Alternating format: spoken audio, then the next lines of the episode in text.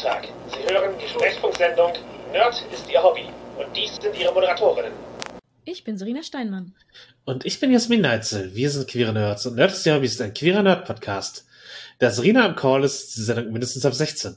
Wir reden offen über Themen wie Sexualität, Queerness, BDSM und Betrug. Unser heutiges Thema ist Karl May. Ja, Karl May, der hat in letzter Zeit ja wieder unrühmliche Relevanz gewonnen, indem über ihn geredet wurde. Der Autor unter anderem der Winnetou-Romane, aber wir wissen es alle, weil wir ja dem Internet auch nicht entkommen können. Es gab ein, eine Kontroverse darum, äh, wie rassistisch Winnetou denn nun sei und äh, die wurde künstlich aufgebauscht aus der Tatsache, dass es Kritik an dem der junge Winnetou-Film gab, der jetzt gerade rauskommen soll oder schon rausgekommen ist in Wirklichkeit ging es halt nicht mehr mehr darum. Und da hat der Ravensberger Verlag äh, zwei Bücher, die nicht von Karl geschrieben wurden übrigens, über hier die Abenteuersjungen Winnetou aus dem Programm genommen. Und das wurde dann ähm, unter anderem von der Bildzeitung und äh, insgesamt rechten Medien so aufgebaut, als gäbe es einen riesigen Shitstorm und die Forderung, äh, Karl May und Winnetou zu verbieten und all das. Und äh, ja, das haben sie halt herbeifantasiert, um sich drüber zu ärgern und um halt Rassismus gesellschaftsfähig zu machen. Ja, sie haben einen Strohmann aufgebaut, um mehr rassistisch sein zu dürfen. Oder sich darin bestätigt zu fühlen, dass es dann, dass sie halt rassistisch sein dürfen, die Leute daran zu erinnern, mhm. dass sie das wollen sollten. Mhm. Weil, gut, es gibt es nicht größere Probleme. Argument ist ja normalerweise kein gutes, aber ich sage mal, die Linke hat tatsächlich größere Probleme, auch wenn natürlich eigentlich allen bewusst war, wie problematisch Karl May ist.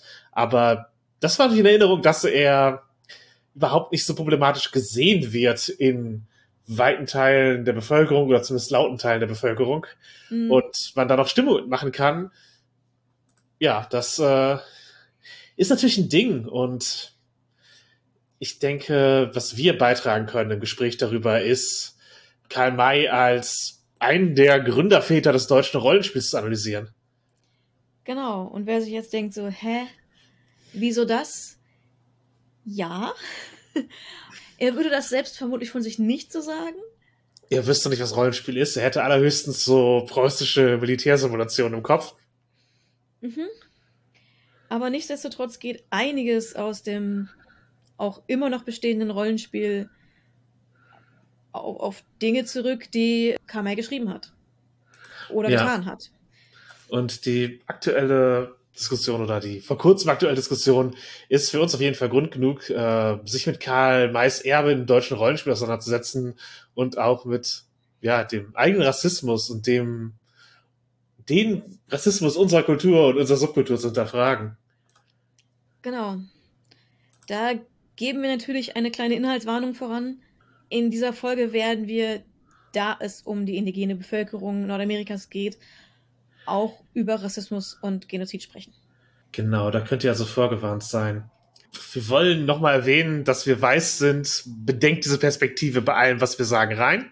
Wir erinnern da jetzt nicht dran, weil es etwas ist, für das wir uns entschuldigen müssten, aber die Perspektive sollte deutlich sein, weil das ist die, aus der wir uns dem Thema nähern können.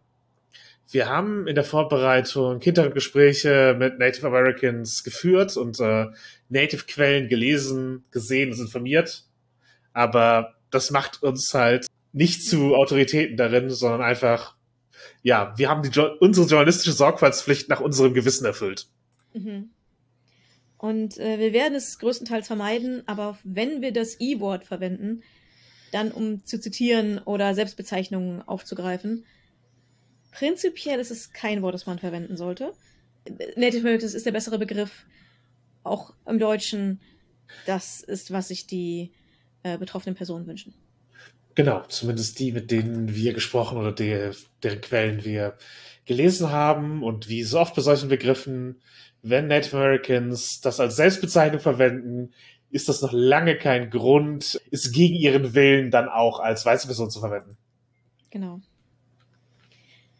Aber gehen wir zu Karl May. Mhm. War er ein Vertreter der Fantastik? Nee, auch wenn er großen Einfluss im Rollenspiel hatte, war er zumindest nicht absichtlich ein Vertreter der Fantastik. Er hatte in seinen Werken einen direkten Bezug auf Gegenwarts- und Reiseliteratur seiner Zeit, also des äh, 19. Jahrhunderts und teilweise des frühen 20. und hat eben darauf äh, seine Geschichten aufgebaut und auch immer behauptet, die eigenen Romanen ne, würden auf Tatsachen basieren und äh, die Ereignisse in exotischen Ländern schildern. Mhm. Später hat er sogar behauptet, dass er sie selbst erlebt habe.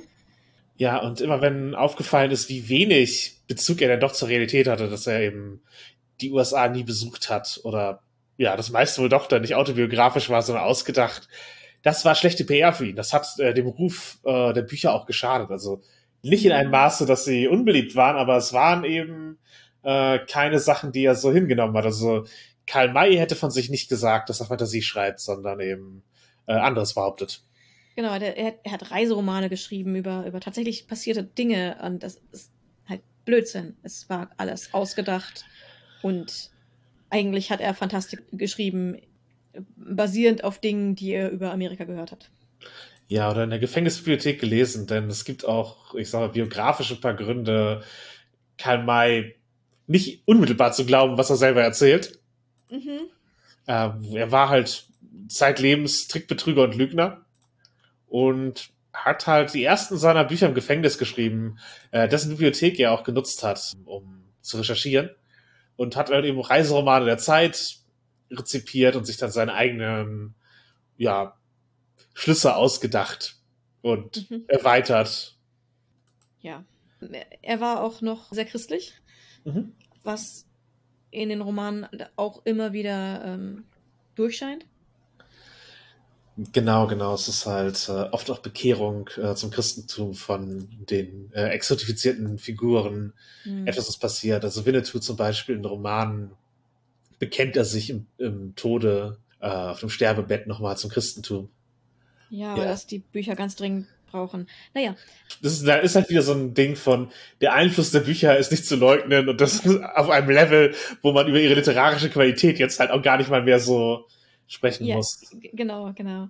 Aber Karl May ließ sich auch Kostüme und äh, Fantasiewaffen bauen, um als Old Shatterhand aufzutreten.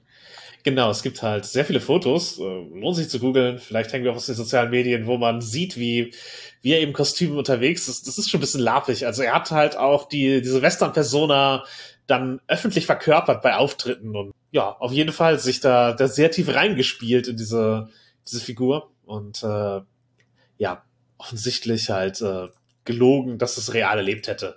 Äh, aber er hat halt auch, als er bereits erfolgreicher Autor war, nochmal behauptet, Arzt zu sein, was früher halt einer seiner, seiner Tricksbetrugsmaschen war, als äh, sozusagen zu tun hat, sein Arzt dann anschreiben zu lassen. Mhm. Also Sinn zur Realität vielleicht auch nicht immer vorhanden. Ja, oder halt einfach ein großes Commitment zum Lügen. Mhm. Ja. Auf jeden Fall, er ist ja wohl der bestverkaufte Autor, wenn wir vielleicht Martin Luther außer Acht lassen. Und ja, halt, halt ähm, auf einem Harry Potter Marvel-Level von Erfolg im 19. Jahrhundert. Ja, ja. Und auch darüber hinaus, auch über seinen Tod hinaus natürlich noch extrem weit publiziert und durchaus beeindruckend in den Zahlen, die da, die da umgesetzt wurden. Und man kann halt ja fast davon ausgehen, dass so die groben Züge seiner Geschichten fast universell bekannt sind in, in Deutschland, bis zumindest vor ein, zwei Generationen. Ja, ja, absolut. Äh, scheinbar hat er mit seinen Geschichten, warum auch immer, irgendeinen Nerv getroffen. Das, das ist ja kein Zufall komplett, dass Leute das lesen. Irgendwas daran hat die Leute angesprochen. Ja, es war halt ein kultureller Moment, in dem eben Auswandern in die USA ein Ding war. Also es sind viele Deutsche im 19. Jahrhundert ja ausgewandert Gleichzeitig war eben die, die Fantasie von Kolonien etwas, was existiert hat und mhm. womit sich beschäftigt wurde. Also, ja, diese Reiseliteratur hat sich eben verbreitet. Er war der erfolgreichste Vertreter eines Genres, aber nicht der einzige. Also es ist halt nicht.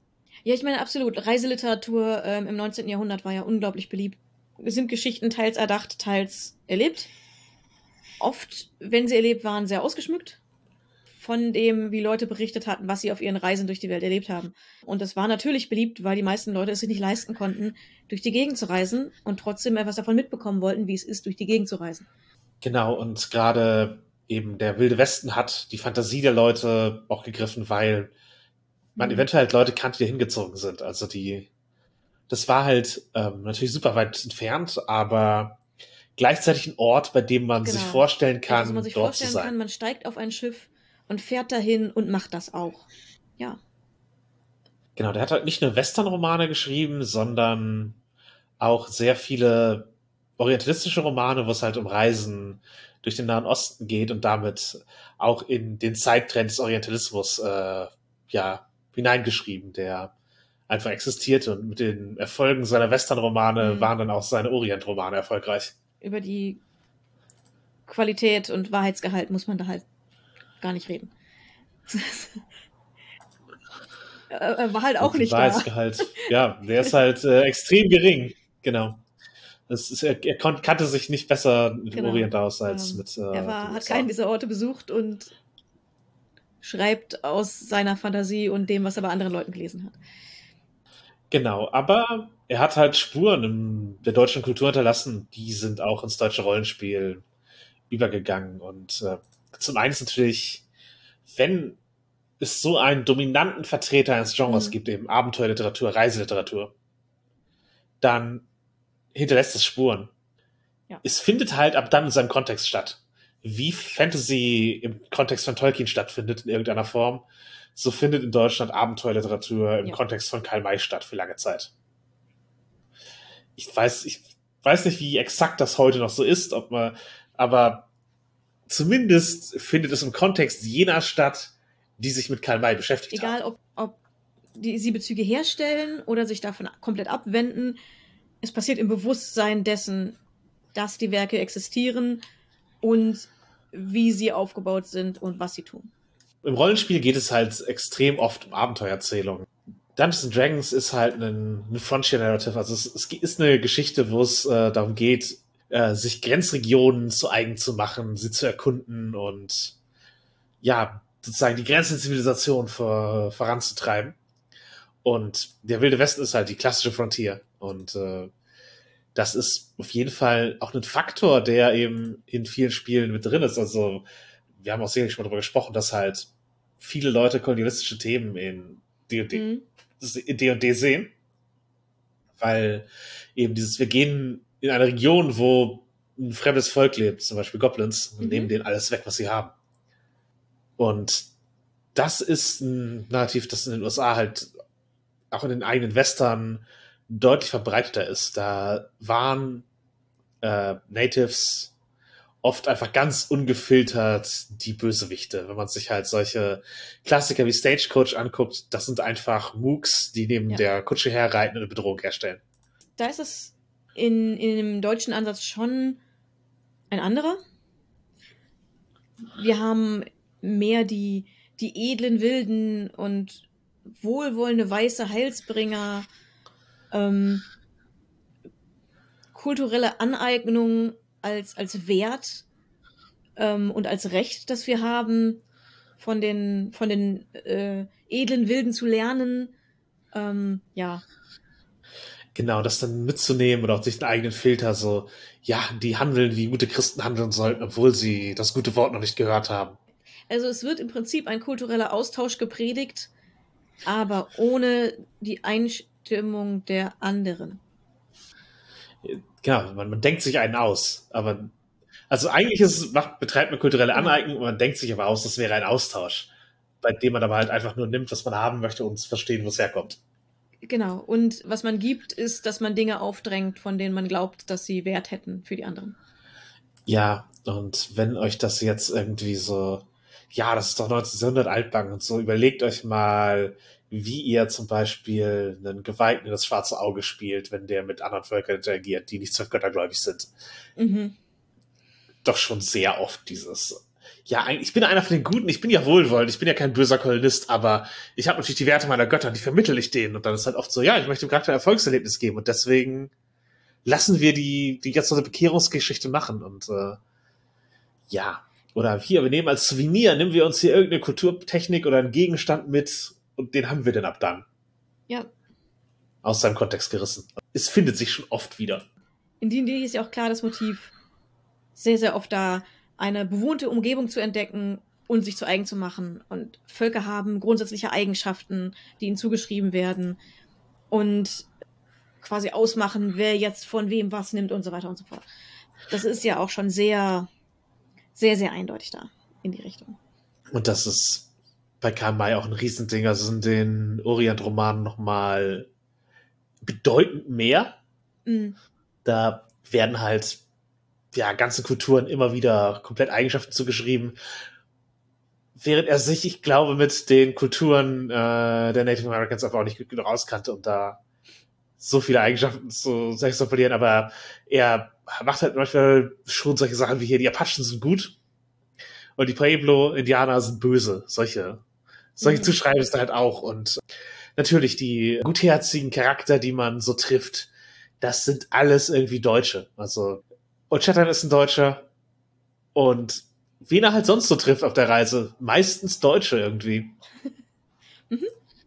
Wo ich bei dem Frontier Narrative immer dran denken muss, ist die äh, erste Folge Deep Space Nine aus Star Trek. Ja, Star Trek ist natürlich ein Frontier Narrative. Es geht halt äh, darum, dahin zu gehen, wo nie ein Mensch zuvor gewesen ist und äh, neue Dinge zu entdecken. Mhm. Genau, Track bezieht sich ja auch auf so eine, auf so einen Siedler-Track, also praktisch ja. äh, ein kolonistisches Unternehmen.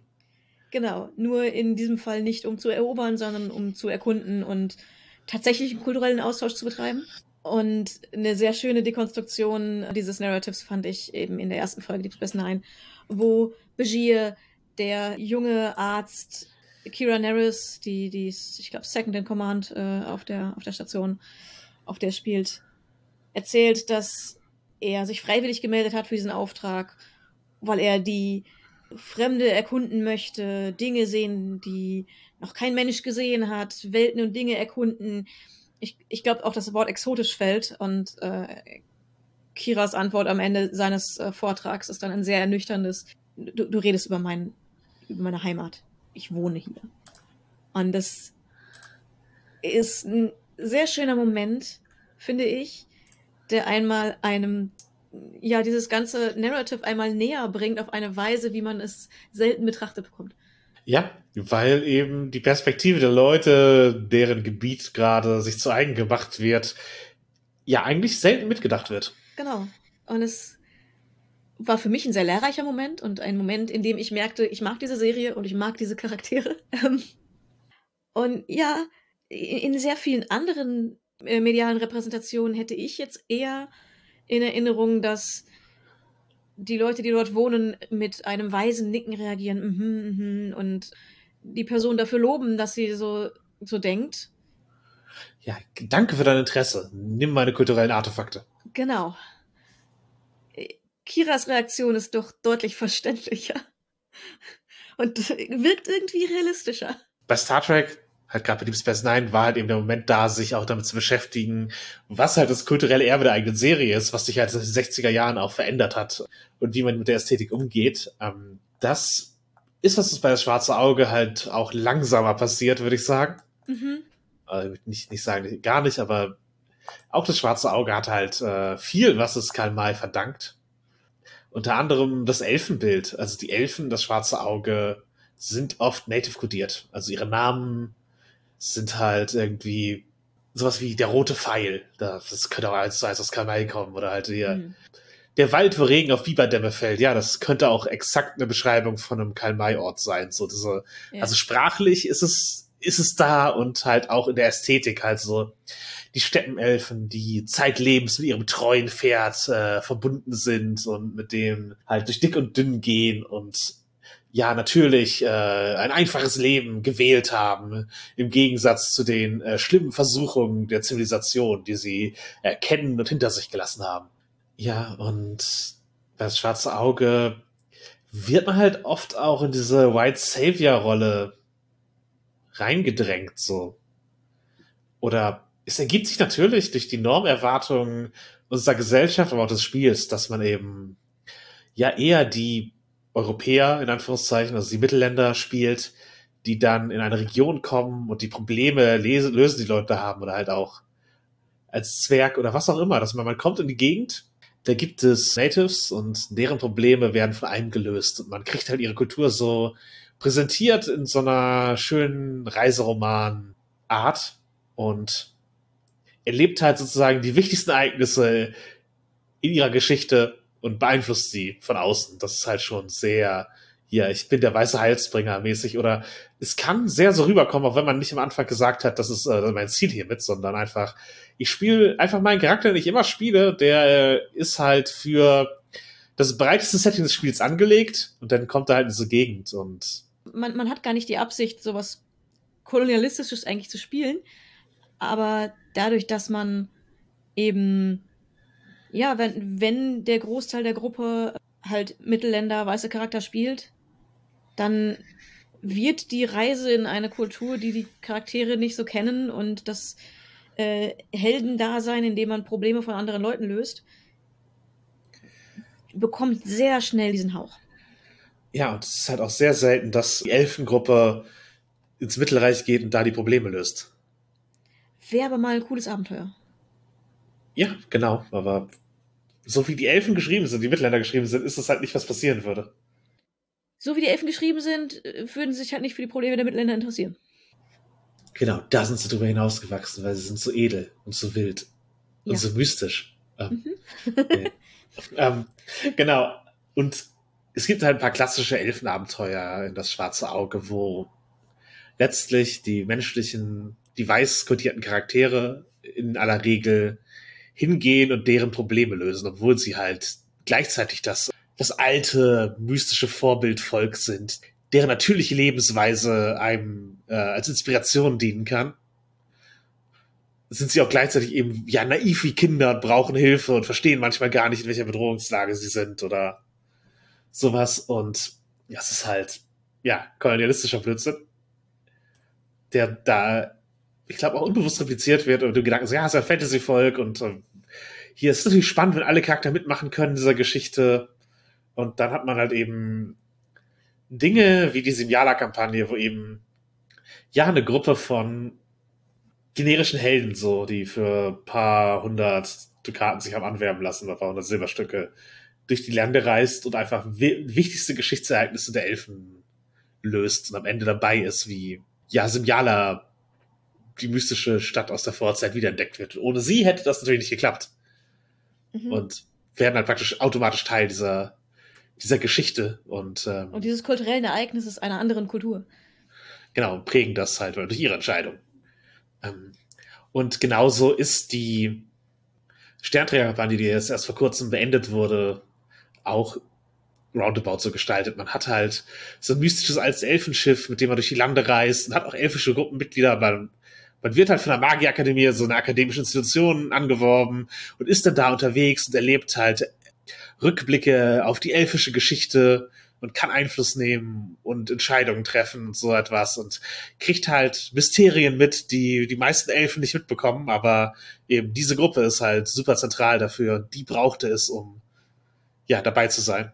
Und auch wenn es sicherlich möglich ist, diese Sachen mit elfischen Charakteren zu spielen, die Empfehlung ist, äh, keine rein elfischen Gruppen zu haben, weil auch zum einen Interaktionen gefordert werden, bei denen Elfen in der Welt sozial benachteiligt würden, wie in Akademiebibliotheken lesen und so etwas, an Adelshöfen interagieren. Und weil der Sense of Wonder, der darin beschrieben ist, wie ungewöhnlich Dinge sind, halt für, ja, die Perspektive, die den Spielenden am nächsten ist, weiße EuropäerInnen geschrieben ist und für Elfen Dinge vielleicht ganz normal wären, aber es wird halt nicht drüber nachgedacht, wie behandle ich das, wenn ich einen Elfencharakter hier habe in den meisten Texten, sondern es geht halt davon aus, du erlebst das hier mit und die Elfen sind NSC oder vielleicht einer in der Gruppe. Hm. Also ich sag mal, ich selbst habe auch sehr oft erlebt, dass eben Abenteuer eher sind, man begegnet den, den edlen Elfen und die, die wollen gar nichts von einem, also man, man ist jetzt nicht der weiße Heilsbringer, aber man, man, man nimmt sich Vorbild an ihnen und, und bekommt Geschenke und so und nimmt quasi Dinge von deren Kultur mit als Belohnung dafür, dass man nett zu ihnen war. Mhm. Was ja auch so ein, ja, eben so ein bisschen kulturelle Aneignung als Anrecht dafür, dass man nett war, ist?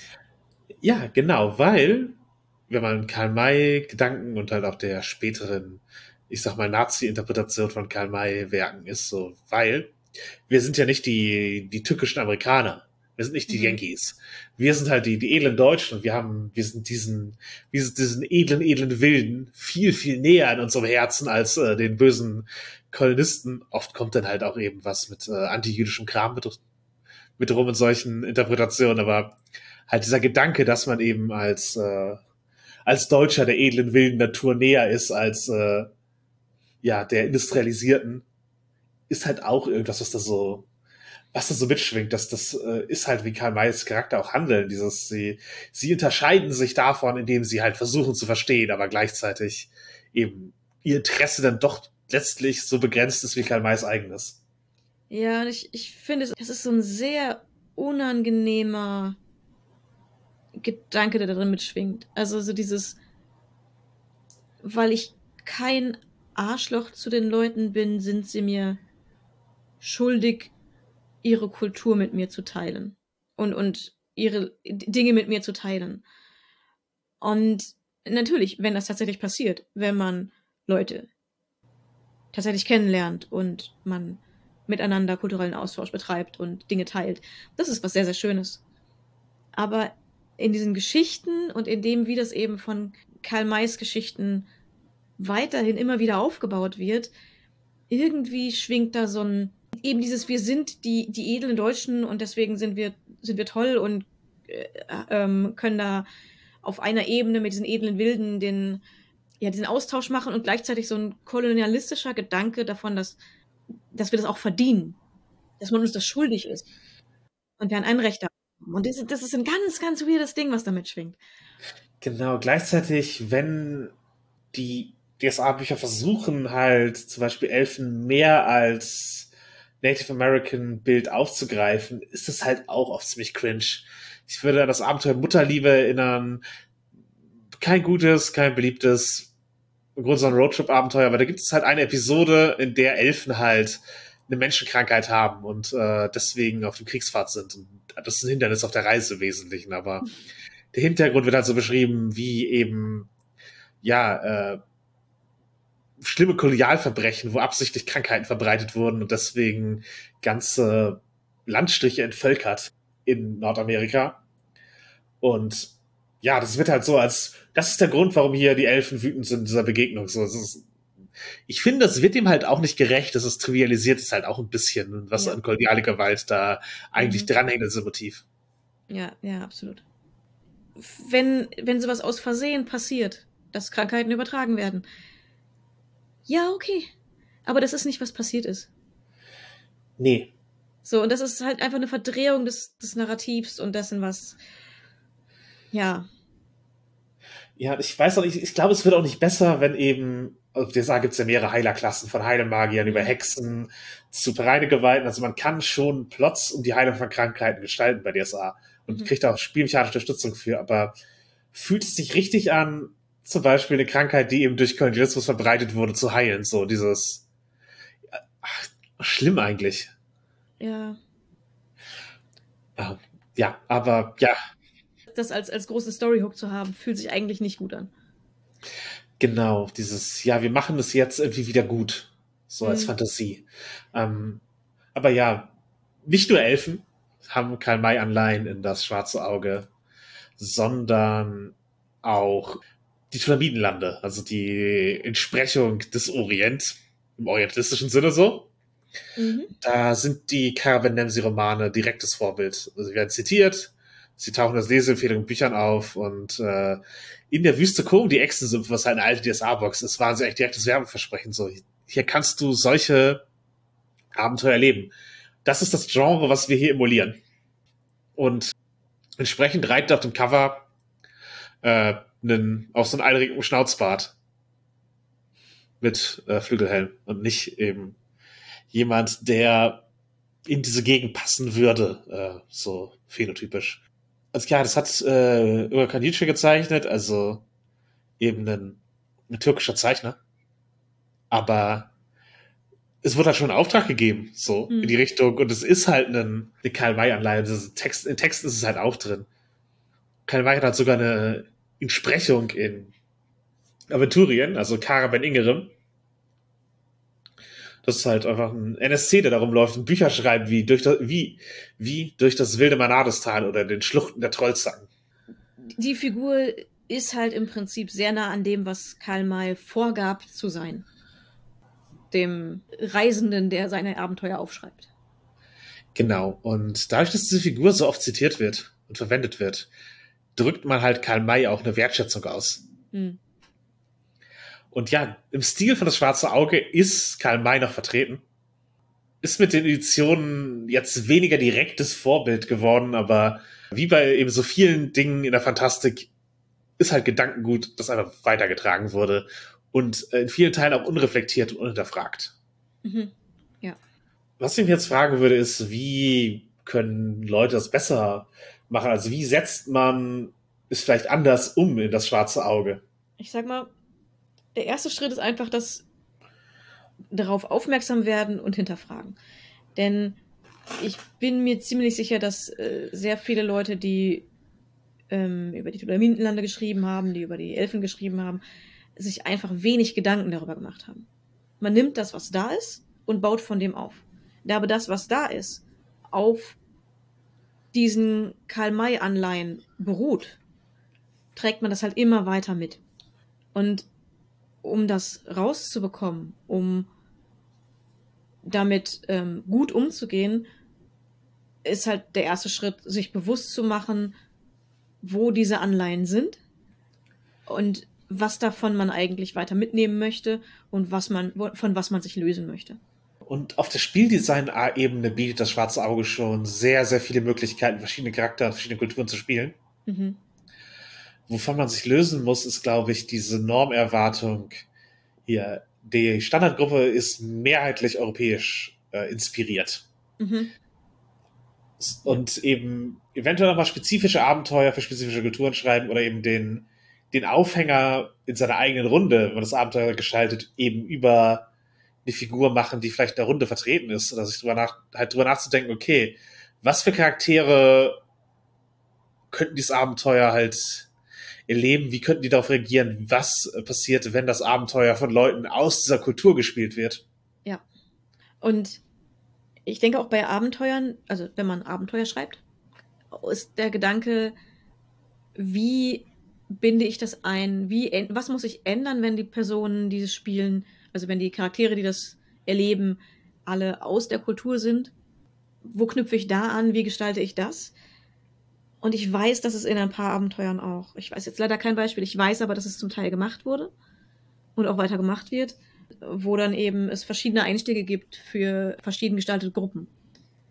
Wo Personen, die aus der Kultur sind, haben, bekommen einen leicht anderen Einstieg als Personen, die nicht aus der Kultur sind und so weiter. Wo einfach schon ein bisschen mehr drüber nachgedacht wird. Ja, ich würde Helden einer Saga nennen. Ist auch schon ein älteres Abenteuer, wo es um Torwaller geht, aber da wird der Gedanke gemacht, so, was sind Charakter aus Torwall und wie können die hier eingebunden werden und ähm, was sind Charakter von außerhalb? Das ist halt auch ein Abenteuer, das super tief in der torwaldischen Kultur verankert ist. Es ist halt eben ein, ein Saga-Abenteuer, das eben auch schon in der narrativen Form was Kulturelles aufnimmt. Das ist jetzt natürlich keine in dem Sinne marginalisierte Kultur, aber ich würde es halt als ein Beispiel nennen, wo es eben sehr speziell und spezifisch ist und es besser funktioniert, wenn die Charaktere aus der Kultur kommen und ihre, deren Konvention verstehen und den folgen. Es wird auch bei anderen Abenteuern mittlerweile ab und zu gemacht. Und ich finde es gut. Es ist halt einfach was, was man mitbedenken kann, wo dann einem auch neue Dinge auffallen, die man tun kann mit dem Abenteuer. Genau, auf einer Spielhilfenebene auch mittlerweile bei Regionalspielhilfen öfter die Perspektive, Mhm. okay, was äh, erleben die Charaktere aus der Region, wie ist die Region aus ihrer Perspektive und nicht immer die Reiseroman von Außenperspektive einnehmen, sobald man das Mittelreich verlässt und ein paar nicht weiße Gesichter sieht. Ja. Genau, ich denke, das sind schon mal ein paar Dinge für das Schwarze Auge, sonst würde ich noch sagen. Äh, das Erbe von Karl May in das Schwarze Auge ist halt nicht zu verleugnen, es ist einfach da. aber man muss halt nicht nostalgisch damit umgehen, sondern man kann es auch brechen, wie halt eben Star Trek in Deep Space Nine das tut. Ganz genau. Es ist halt immer eine Frage, wie man mit den Gegebenheiten in Zukunft umgehen wird. Genau, und wenn du halt einen Elfen spielst oder Tulamiden, niemand zwingt dich, den als edlen Wilden darzustellen. Das kann auch eine selbstwirksame Person sein, die sagt, ey, das ist meine Heimat, das ist hier nicht, ist hier nicht exotisch, sondern ganz normal. Ja. Eventuell ist es die Person, die den anderen den Spiegel verhält, was in ihrer Kultur seltsam ist. Und das muss nicht immer das Slapstick-Moment Moment sein. Was wir natürlich auch haben, ist, dass, äh, ja, Karl Mays Ansatz insgesamt uns geprägt hat. Mhm. Und der ist halt, man kann durch Lesen, äh, Beschäftigung mit einem Thema und eigener Fantasie so gut über etwas Bescheid wissen wie direkt Betroffene selbst. Dieses Karl May wird als Experte für den Wilden Westen gehandelt. Er wurde halt auch teilweise interviewt, auch von französischen Magazinen im 19. Jahrhundert, einfach durch diese Behauptung so. Durch Auftreten, durch Selbstsicherheit, durch Lesen in Bibliotheken und von Reiseromanen. Und ähm, er selber hat es halt nie berichtigt und er selber hat auch immer so mit der Autorität gesprochen. Ja, er wollte ja auch das Bild erstellen, dass er ein Experte sei. Mhm. Äh, da sind wir wieder beim Punkt Trickbetrüger. Genau, aber da sind wir auch bei vielen Leuten in der deutschen Rollenspiel-Fantastik-Szene. Ja. Da ist der Gedanke verbreitet, dass man eben, ja, ich, also ich lese über etwas, beschäftige mich damit, ich habe auch meine eigenen Gedanken gemacht, wie ich das cool in eine Geschichte verpacken kann. Das ist halt meine Geschichte, ich kann mir meine Gedanken ja machen. Und eigentlich weiß ich besser Bescheid als die Leute selber, weil ich habe ja die Außenperspektive, die ist ja erstmal prinzipiell neutraler und auch wissenschaftlicher, weil ich bin weiß, deswegen ist mein Denken wissenschaftlich, also oder halt ich bin ich bin straight und deswegen ist mein Denken über homosexuelle Menschen wissenschaftlicher oder cis und trans, es ist halt man, man erlebt es ständig dieses so ich ich mache mir Gedanken über Charaktere und man überhöht sich selber als Autor oder Spieler oder sonst mhm. wie Kreativschaffender dadurch, dass man eben seine eigenen Recherche so einen Wert beimisst, dass man vielleicht die kulturelle Einbettung und Nuancen einfach komplett vergisst und eben, dass man eben nicht mehr weiß als, als Leute, die das jeden Tag leben. Also ich bin eine Person, die sehr, sehr viel Wert darauf legt und sehr begeistert davon ist, durch äh, Lesen und Gedanken machen und Nachspielen mich in Kulturen einzufühlen und dergleichen. Aber dieser Gedankensprung, dass man dadurch mehr Autorität gewinnen würde als Personen dieser Kultur, ist für mich eine Gehirnakrobatik, die ich absolut nicht nachvollziehen kann. Ja, wird dir halt erzählt, wenn du Sensitivity Reading machst als Beruf. Da, da hörst du das öfter. Ja, es ist unglaublich. Also, ich habe nicht mal Verständnis dafür, wo dieser Gedanke herkommt, ehrlich gesagt. Es ist eine solche Ignoranz darin ja, ich, ich stehe da gerne mal fassungslos davor. Ja, Rassismus und Vorbilder, die für exakt dieses Verhalten extrem gewürdigt wurden. Es ist ja auch oft so, dass jetzt, wenn eine queere Person oder eine Person of Color sich in ein Buch reinschreibt und da gesehen wird, oft ist es halt so, ja, natürlich, du schreibst sowas so.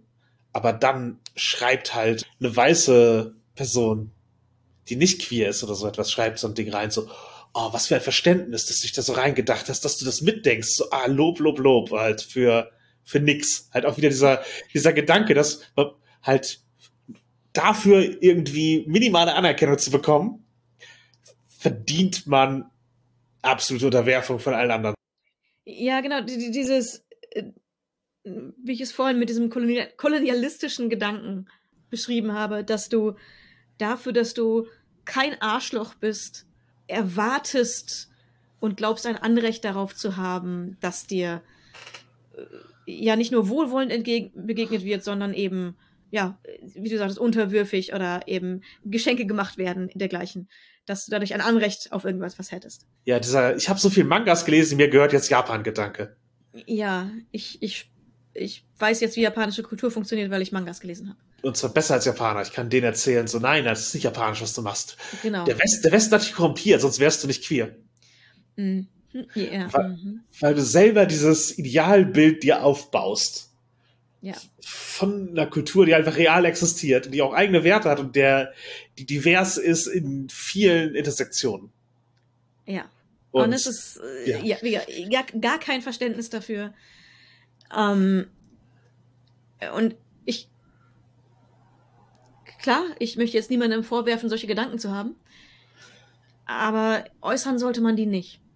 Ja, man, man, man, man trifft sie, man, man, trifft sie so oft und sie erhalten so oft Anerkennung und äh, ja, Respekt. Und, ich, ist es, ist es eigentlich, also eigentlich unentschuldbar und unverständlich. Ja.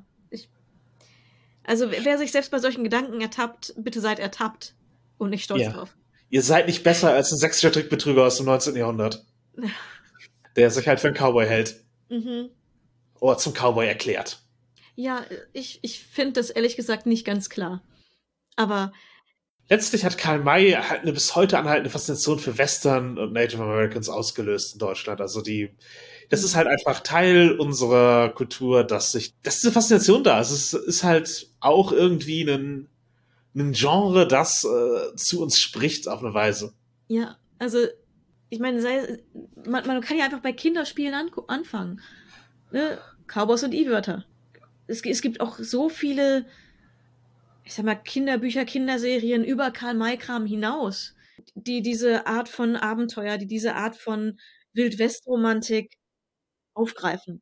Genau, wie halt auch Abenteuer allgemein eben oft in einer sehr Karl May-ligen Linse geframed wird und, ja. und sei das halt irgendwie, dass Aktivitäten so vorgestellt werden. Ja. Und mir fällt zu dem Punkt auch immer wieder ein, dass, dass die Art, wie Westernreiten geframed wird. Wer das, wer sich jetzt denkt, hä? Es gibt beim äh, Reiten von Pferden verschiedene Stile und zwei der verbreitetsten, oder eigentlich die, die beiden großen sind das äh, englische Reiten mit einem englischen Sattel oder versus das Westernreiten mit einem Westernsattel. Das sind einfach verschiedene Stile, die verschiedene Körperhaltungen voraussetzen.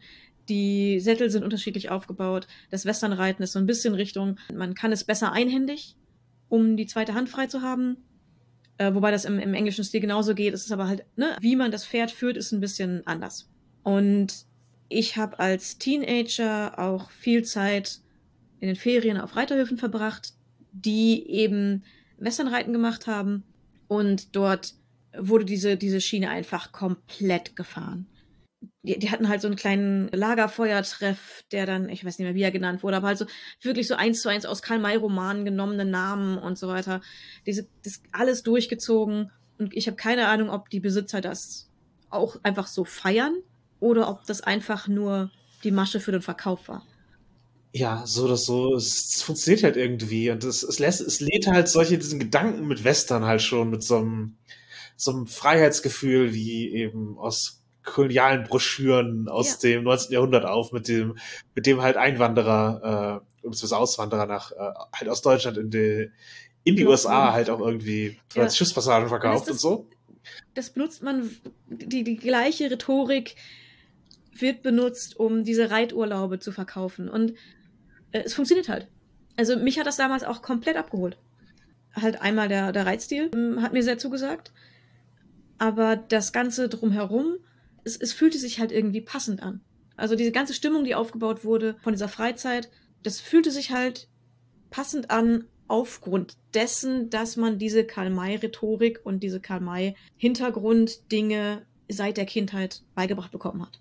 Ja, das ist halt eine Resonanz, die dadurch entsteht. Und äh, es vermittelt halt eben ein sehr fiktives Bild vom Westen und halt auch eben, wie Reitkultur da entstanden ist. Also die tatsächliche Geschichte der Pferde in Amerika ist halt auch eine koloniale.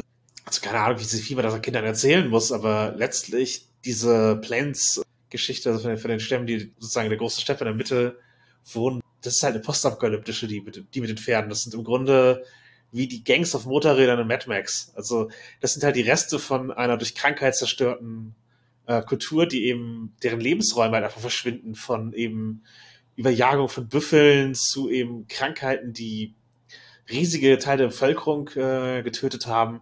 Zu halt auch solche Tatsachen wie, dass auch durch Krankheit ihre Hunde, die hatten früher halt so, so Zukunde, die praktisch Schlitten gezogen haben, um ihre Zelte zu transportieren, dass die halt auch einfach alle an Krankheiten gestorben sind und dann haben die sich halt Pferde und Schusswaffen gestohlen, weil das ist halt was, was offenbar da war und was eben die Überlegenheit der weißen Kolonisten erstmal auch ausgemacht hat. Und wenn man die stiehlt, dann kann man selber eben, ja, praktisch als Endzeit-Räuberbande äh, irgendwie versuchen, seine Existenz äh, zu erkämpfen. Und in dem Rahmen ist halt dieses, die Reiterei bei ja, Native Americans angekommen. Das ist halt nicht eine jahrtausendalte Kultur verbindet mit dem Pferd, sondern das ist halt ein, ja natürlich, sie haben halt auch Umgang mit Tieren, sich vielleicht vom europäischen unterscheidet, aber das heißt nicht, dass sie irgendwie die Pferde nicht für sie eine Neuerung mhm. waren, die als Kulturtechnik übernommen wurde und äh, ihre Kultur äh, fundamental verändert hat.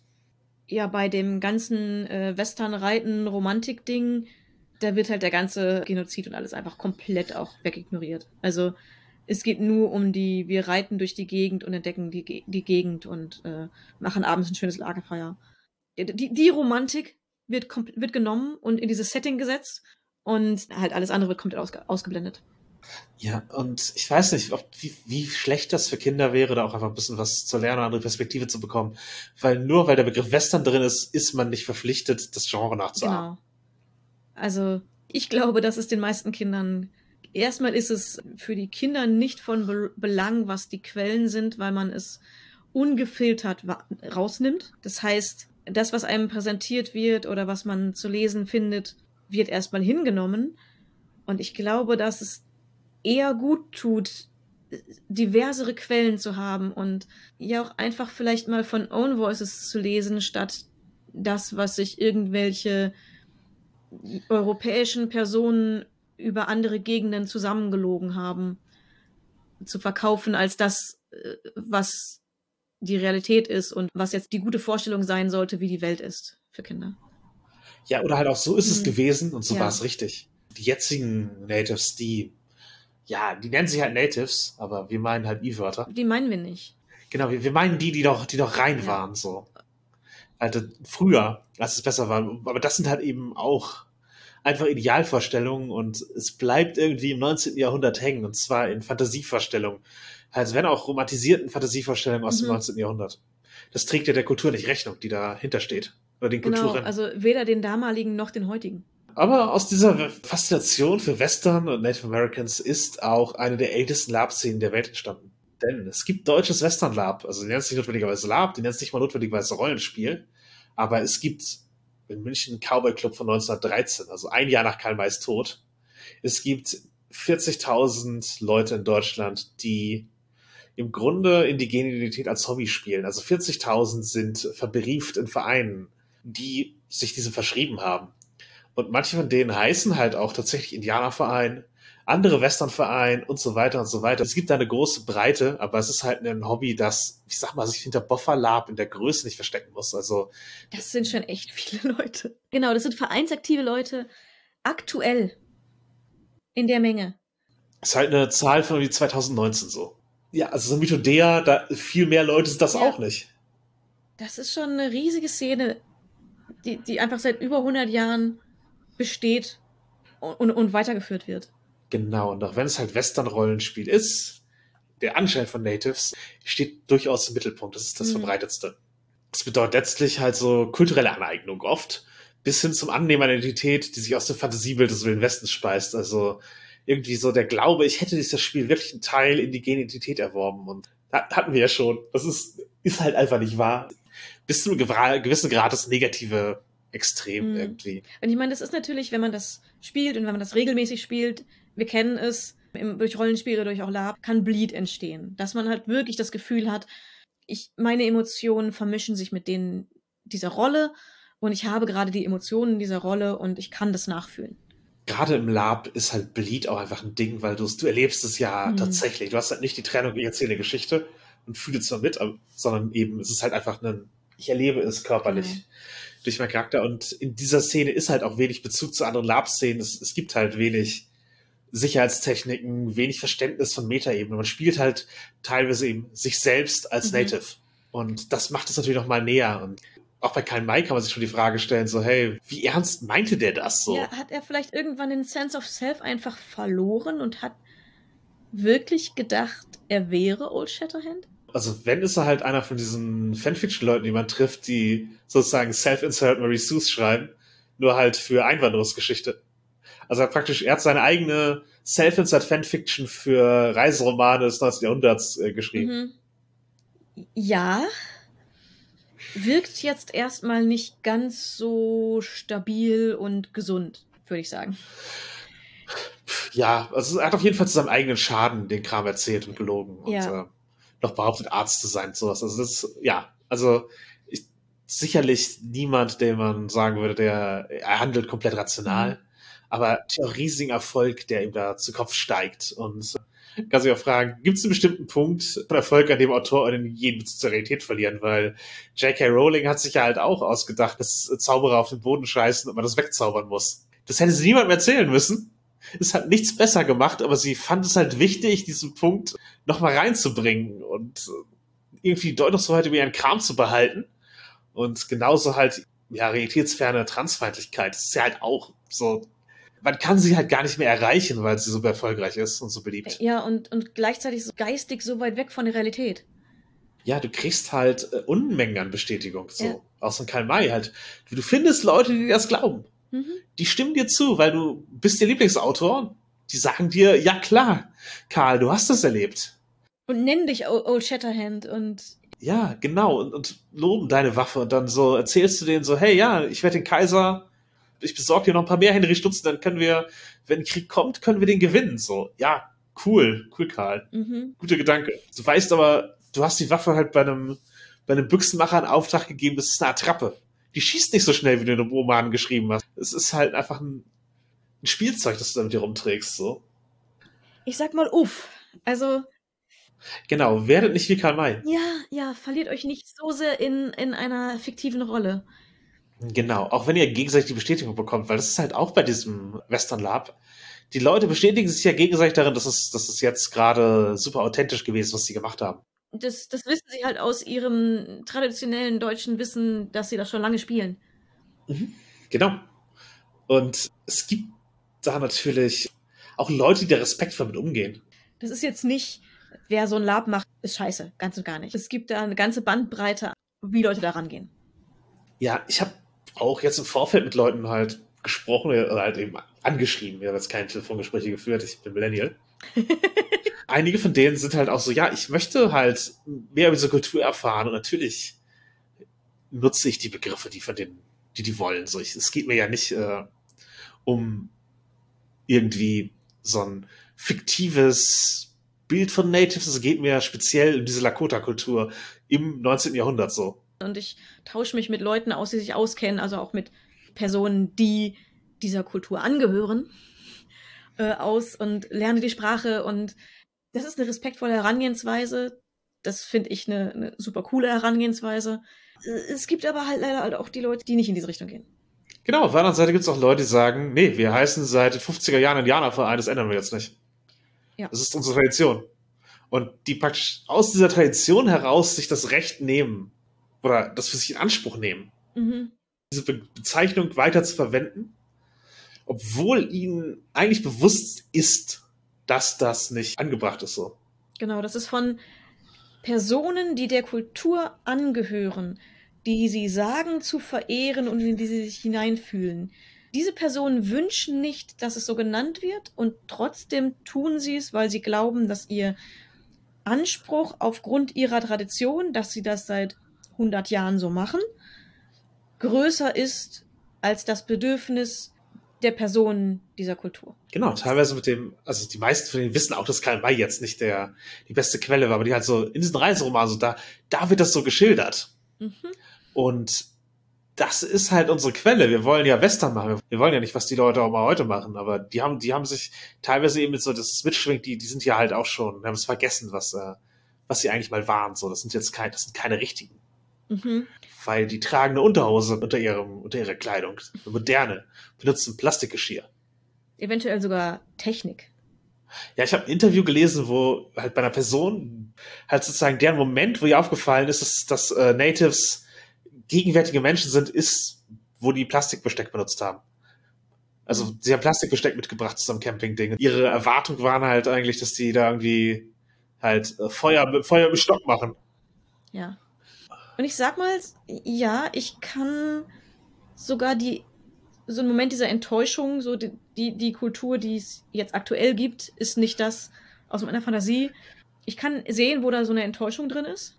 Das Bild der, der Deutschen und gerade auch von solchen Lab-Szenen, von, von allen, die sich dem Meer nähern auf dieser Fantastikebene. Die, dieses Bild von, von den Native Americans ist eingefroren in dieser romantisierten Fantasievorstellung aus dem 19. Jahrhundert. Ja, die jetzt im Nachhinein zur Fantastik verklärt wird, obwohl es damals nicht der Anspruch war. G genau. Damals waren das, so ist das jetzt, Berichte. Und es wird auch heute noch so verstanden. Also es, es wird jetzt noch so verstanden, als damals ist das so gewesen, egal wie fantastisch es eigentlich tatsächlich ist. Dem würde ich widersprechen. Also sie nehmen es schon sehr viel daraus mit so mhm. Und sagen, das ist das Idealbild, das wir einen wahren Kern gehabt haben damals. Aber was Karl May geschrieben hat, ist fantastisch so. Das sind natürlich mhm. Abenteuergeschichten. Ja. Aber hier die, sozusagen die, die Menschenfreundlichkeit, die sie da rein interpretieren, halt das White Savior-Tum. Ja. Die ist natürlich echt so, also sie. Sie cherrypicken sich auch einfach raus, was sie glauben, was in der Kultur so gewesen sein wird. Genau. Und was Karl May da an Fantastik geschrieben hat. Und genau, was auch immer, welcher Kontext auch immer ihnen erlaubt, ihr Verhalten nicht zu ändern und nicht, nicht hinterfragen zu müssen. Ja, ich verstehe auch die Enttäuschung, wenn solche Fantasien auf Realität treffen. Mhm. Aber aus einer solchen Tradition oder aus einer solchen Fantasie erfolgt halt kein Anspruch, real existierende Menschen verletzen zu dürfen. Ja. Und schlecht behandeln zu dürfen. Ja, ich habe doch ein Buch von einem Native Autor, ich habe jetzt gerade seinen Namen nicht exakt parat, aber uh, Playing Indian hieß das Buch und da wird halt zwischen People Hobbyists und Item Hobbyists unterschieden. Und Item Hobbyists sozusagen, die beschäftigen sich mit dem Gegenstand, das Fall dem kulturellen Gegenstand. Und People Hobbyists, die interessieren sich tatsächlich für die, für die Kultur, für das. Für die Menschen, die dahinter stecken. Genau, und es gibt in Deutschland durchaus Trennungen da, davon und ähm, erstaunlicherweise ist es auch bis zu einem gewissen Grad Ost-West-Trennung. Also im Westen sind mehr die Item-Hobbyists, die halt sich die, die Fantasie erhalten wollen. Mhm. Und im Osten gab es halt äh, auch durch die politische Geschichte mehr Verbindungen tatsächlich zu Natives, weil da wurde das eben gesehen als ein hier, das könnte ein sozialistisches Brudervolk sein, das zeigt die Unterdrückung durch die Kolonialmächte, die bösen Yankees und wir sind halt anders. Wir, wir sind halt die Sozialisten in dem Fall. Aber halt, es ist halt dieselbe, dasselbe Motiv wieder bei Xavier wieder. So. Ja, ja. Aber auf jeden Fall, dass dann halt eben da ein bisschen Austausch gefördert wurde. Mehr Bezug eben zu tatsächlichen, heute existierenden Natives hergestellt wurde. Und auch nur in diesem Rahmen staatlich erlaubt, so. Mhm. Ähm, aber dadurch hat sich da eben, und das ist halt nicht, ist halt nie hundertprozentig und eindeutig, und wir sind jetzt auch, die Wende ist auch schon eine Weile her, auch in dieser Szene hat ein reger Austausch stattgefunden seitdem. Aber einfach so, grundsätzlich waren die Trends so, dass halt eben im, im Westen mehr Fantasie, im Osten mehr Gegenwartsbezug mehr vorherrscht. Kontakt. Genau, oder auch, auch bei Wunsch danach, nach mhm. Kontakt, nach tatsächlich Kulturtechnik und so. Und äh, gibt halt auch eine Geschichte von einem halt einem Professor für für für Lakota Sprache, so der der sich mit praktisch mit der Wiederherstellung von von eben einer sterbenden Sprache beschäftigt, der äh, in Ostdeutschland, ich glaube Greifswald, sich in einen Café setzt da, unterhält, da unterhalten sich dann halt irgendwie so zwei blonde Ossis mittleren Alters auf Dakota hinter ihm und haben halt ein Niveau, wo viele nur verträumen können, so. Und das ist natürlich auch ein, also ein surreales Erlebnis. Ja, es ist so absurd, aber es ist auch irgendwo schön. Es, ja, das, ist, das ist halt so, ein, so eine Sache von, ich sag mal, der, der, der Unterschied ist halt irgendwo, ist es Cultural Appropriation oder ist es kulturelles Interesse? Ja, und manchmal ist es auch gar nicht so leicht zu trennen, aber ich finde es auch mhm. interessant, eben, dass es eine, ich sag mal, eine Lab-Szene auf diese Weise in der DDR gab über ja. Jahrzehnte. Sehr spannende Dinge, auf die wir da bei unserer Recherche getroffen sind. Ja. Ich glaube, in dieser Szene, ich, ich habe ich hab Artikel gelesen, Interviews geführt, das nimmt mich nicht als Expertin, aber ich glaube, es gibt da durchaus eine Spaltung zwischen dem Erhalt der Fantasie und des eigenen Bildes und eben der Anerkennung von indigenen Kulturen. Ja, und ich, ich muss sagen, nichts dagegen, die Fantasie gerne zu, zu spielen und zu leben und so, aber ich bin immer der Meinung, sobald man real existierenden Menschen damit Verletzungen zufügt, dass man so handelt, wie man handelt, sollte man ähm, seine Traditionen hinterfragen. Genau, und wir haben natürlich auch halt gelesen, was Natives dazu sagen, wie gesagt, Playing Indian, und andere Bücher und ich mache da sicherlich auch noch mal ein paar die Show Notes und die mhm. ja halt auch eben Hintergrundgespräche und es ist halt einfach kein Monolith. Also ja natürlich. Es, es ist halt ein, ein, großes Spektrum an Kulturen. Ich wollte sagen, das ist, das ist ein ganzer Kontinent voll von Kult verschiedenen Kulturen, die von Europäern in einen Topf geworfen werden, teilweise. Und die äh, sehr unterschiedliche Meinungen als Einzelpersonen dazu haben dürften, ähm, was, was genau, oder auch als Institutionen, aber genau. ja. Äh, was, was ich sagen würde, ist ein klarer Trend. Ist, es gibt, sie billigen halt Rollenspielenden keine Deutungshoheit über ihre eigene Kultur zu. Also das äh, sagen halt alles Blödsinn. So die, Ja. Natürlich ist es nicht deren Identität. Die spielen das oder die beschäftigen sich damit intensiv, aber das macht sie halt nicht Das zu Leuten, die da irgendwas drüber zu sagen hätten oder die eine Relevanz für die tatsächliche Kultur in den USA hätten. Wenn jetzt, wenn man jetzt halt irgendwie ein vergessenes Lakota-Wort findet in irgendeiner alten Club-Aufzeichnung oder sowas, super hilfreich in dem Moment für, für die Spracherhaltung, aber das Wort gehört denen halt auch nicht. So, das Ja. ist halt, ist halt einfach eine, eine obskure Quelle, in der Dinge bewahrt blieben oder in, wo sich Leute mit was beschäftigt haben und deswegen eine Kulturtechnik halt verbreitet ist oder Lernmaterial dafür entstanden ist, also sowas wie halt eben halt Sticktechniken und sowas, die die halt äh, eben als als Muster aufgezeichnet wurden, sodass man sie weit verbrei weiter verbreiten kann. Das haben halt Hobbyisten gemacht und das ist halt jetzt eine, eine hilfreiche Ressource, aber das macht die eben nicht zur Autorität darüber. Ja. Die haben keine Deutungshoheit und wir haben auch keine Deutungshoheit darüber so Genau. und ähm, die, die gehört den Personen dieser Kulturen. Genau. Und das wollen halt manche dieser Vereinsmeier nicht hören. Es gibt auch Natives, die wollen, dass das Rollenspiel komplett aufhört. So, das ist halt im Sinne von kulturelle Aneignung, das ist, ist auch herabwürdigend und die sollen sich ein eigenes Hobby suchen, sich mit ihrer Identität tiefer beschäftigen. So dieses, das Bedürfnis, eine andere Kultur zu Rollenspielen oder die Vergangenheit einer anderen Kultur ist bei denen halt äh, gar nicht gerne gesehen oder gerne gehört. Hm. Und eben dieses, sich von so einem ganzen Winnetou-Kram auch einfach verabschieden, so. Also ich kann es absolut verstehen, dass, dass manche das fordern. Ich bin da gespalten. Und andere wiederum nehmen es halt auch als, als Interesse wahr und sind auch in, in beratend tätig dann, wie man das gut umsetzen kann. Ja, es gibt auch welche, die teilnehmen an solchen Spielen. Ja, also ich sag mal, ich finde es cool, wenn Personen der Kultur das äh, auf, auf so positive Weise mitnehmen können. Ich bin da auch sehr gespaltener Meinung. der Schwung hält oft nicht lange. Also es gibt halt viele Berichte, wie dieser inhärente Rassismus in diesen Western-Rollenspielen halt anfangs übersehen wird, als ehrliches Interesse eingeordnet und dann merken sie so, ja, nee, das, äh, Da, da steckt zu viel Rassismus eigentlich mit drin. Und, und zu viel Kolonisationsgedanke wahrscheinlich. genau, ich bin hier das Objekt, Hm. die finden es cool und exotisch, wenn ich hier rumhänge, aber ich muss halt irgendwie einen, halt, ich muss halt einen Winnetou performen. Hm. Für die. Das ist, das ist, das ist eigentlich deren, deren Wunsch, so. Es geht ihnen nicht darum, dass sie von mir was lernen oder was hören oder meine Kultur anerkennen und auch wenn die, das ist halt auch so, diese scheinbare Verehrung, Hm. ist natürlich was anderes als der offensichtliche Rassismus, die offensichtliche Ablehnung in Teilen der US-Gesellschaft, der kanadischen Gesellschaft, aber Nicht weniger Rassismus leider. genau, es ist vielleicht weniger unmittelbar bedrohlich äh, für Leib und Leben, aber es fühlt sich halt auch nicht gut an. Diese Leute tun so, als würden sie deine Kultur irgendwie wertschätzen, aber letztlich wollen sie dir was drüber erzählen. Ja, ja. Ich kann mir sehr gut vorstellen, dass sich das nicht auf Dauer gut anfühlt. Ein Vertreter der Native American Association of Germany e.V. hat den Podcast mit Sascha Lobo halt äh, sich in Weise geäußert, die wir ähm, ganz interessant finden. Auch Und die Person hat gesagt, ich persönlich glaube, dass ganz viele gar nicht verstehen, dass wir niemandem etwas verbieten möchten, ihnen etwas wegnehmen. Wir können die Vergangenheit nicht ungeschehen machen.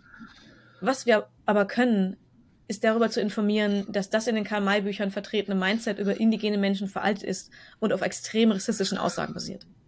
Es hat viele unterbewusste Auswirkungen auf in Deutschland lebende Native Americans. Auch wenn die Gesellschaft dies normalisiert, sind Karl-May-basierte Stereotypen ein Teil unseres Alltags.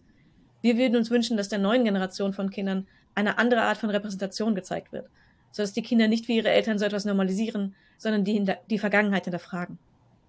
Wir sind für eine neue Art der- Native American Re Representation und wollen dieses Mal das selbst in die Hand nehmen. Dazu müssen wir aber, aber über die Fehler der Vergangenheit reden und gleichzeitig neue Optionen bieten. Und genau das tun wir auch. Und ich bin sehr, sehr, sehr dafür, dass eben neuen Generationen von Kindern einfach Material von Own Voices gegeben wird. Denn sehr viel von dem, ähm, ich sag mal, Gejammer über den Shitstorm war ein, man will uns Winnetou wegnehmen, man will uns diese Art der Romantik wegnehmen, man will bla bla bla. Und das ist halt einfach falsch.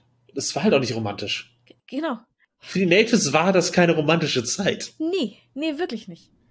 Und die, diese romantische Fantasie, das ist halt eine Fantasie.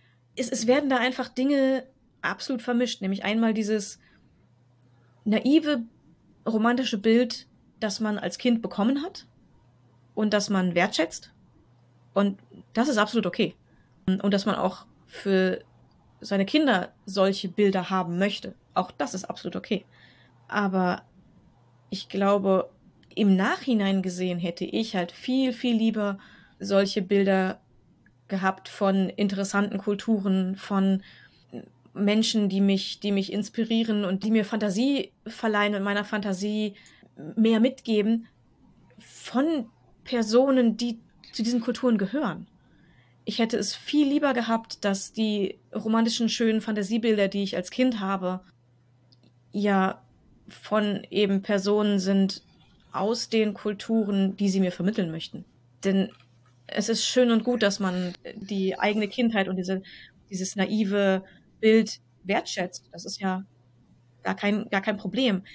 Aber zu, zu wollen, dass die eigenen Kinder dasselbe Bild erhalten, in dem Wissen, dass es eine romantisierte Fassung ja von einem Trickbetrüger ist. Warum sollte man das wollen? Ich, das, für die Kinder ist es egal, welche Variante sie bekommen. Außer um mit den Kindern zu bonden, dass man dieselbe romantische Vorstellung hat, hat es keinen Wert.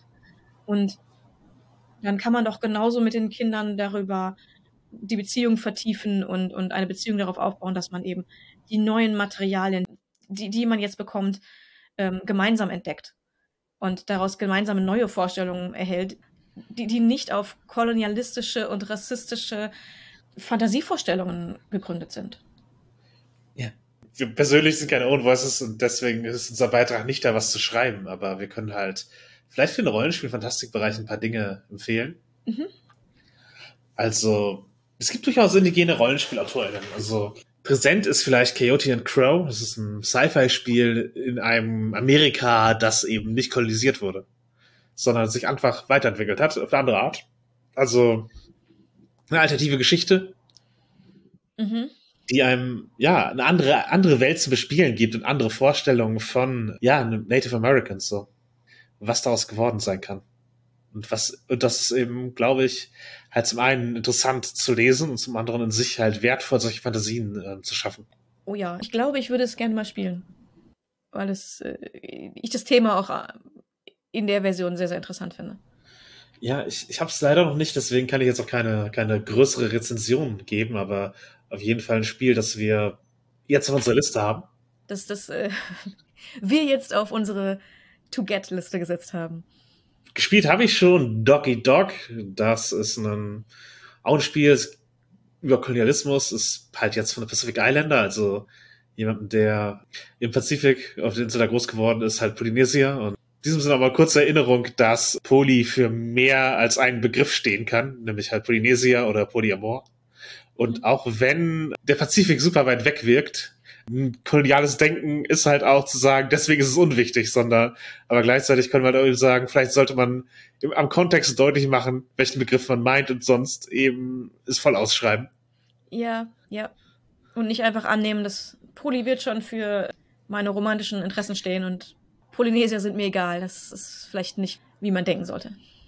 Genau. Auf jeden Fall bei Doki Dog geht es darum, wie eine indigene Bevölkerung sich mit Kolonistinnen arrangieren muss und deren Deutungshoheit halt äh, hinnehmen und dafür Dinge immer wieder aufgeben. Oder sich halt, ja, dagegen stellen, was dann auch ein sozusagen Verlust, der dann passiert. Das ist eine Niederlage, mhm. weil man sich dagegen stellt. Und es ist halt ein deprimiertes Spiel, das eben Dinge deutlich macht und halt auch sowas nutzt wie die Spiele mit den meisten Einkommen, so Kolonistinnen. Mhm. Ja, aber was, was eben halt auch dadurch deutlich macht, wie halt die Diskrepanzen an Einkommen teilweise sind an, an so Rollenspieltischen. Ja. Ja, dann würde ich noch Edrigor in den Raum werfen. Das ist ein äh, Sci-Fantasy-Spiel, wo halt Lakota-Mythen drin sind. Der Autor, Alan Turner selber beschreibt es als Post-Cataclysmic Tribal Horror. Also eben auch ein Spiel, das sich da beschäftigt, wie man nach einer Apokalypse weitermacht. So, das ist ein Thema für Natives ist. Und das ist Alan Turner insgesamt sehr beschäftigt, wie man alternative Zukünfte für indigene Völker schafft und eben auch Erzählstrukturen, die nicht äh, europäisch geprägt sind, in entsprechende ja, in, in Inhalt äh, Rollenspielmechaniken schafft, um Geschichten zu erz erzählen, beizubringen. Also auch seine wissenschaftliche Arbeit ist äh, interessant und äh, er ist Bauchtänzer, falls sich das interessiert. Erzählt an einem seiner Talks. Äh, ich, ich verlinke ich auch mal, also den Talk, nicht seinen Bauchtanz. Oh. Das Spiel nutzt Fate und hat eine Tag-Nacht-Mechanik und ist insgesamt halt interessantes Spiel, das halt andere, ganz andere Mythologie aufgreift. Mhm. Und sonst, ja, wenn, also nicht nur DSA ist halt ein Spiel, das sich da an, solchen Motiven bedient hat.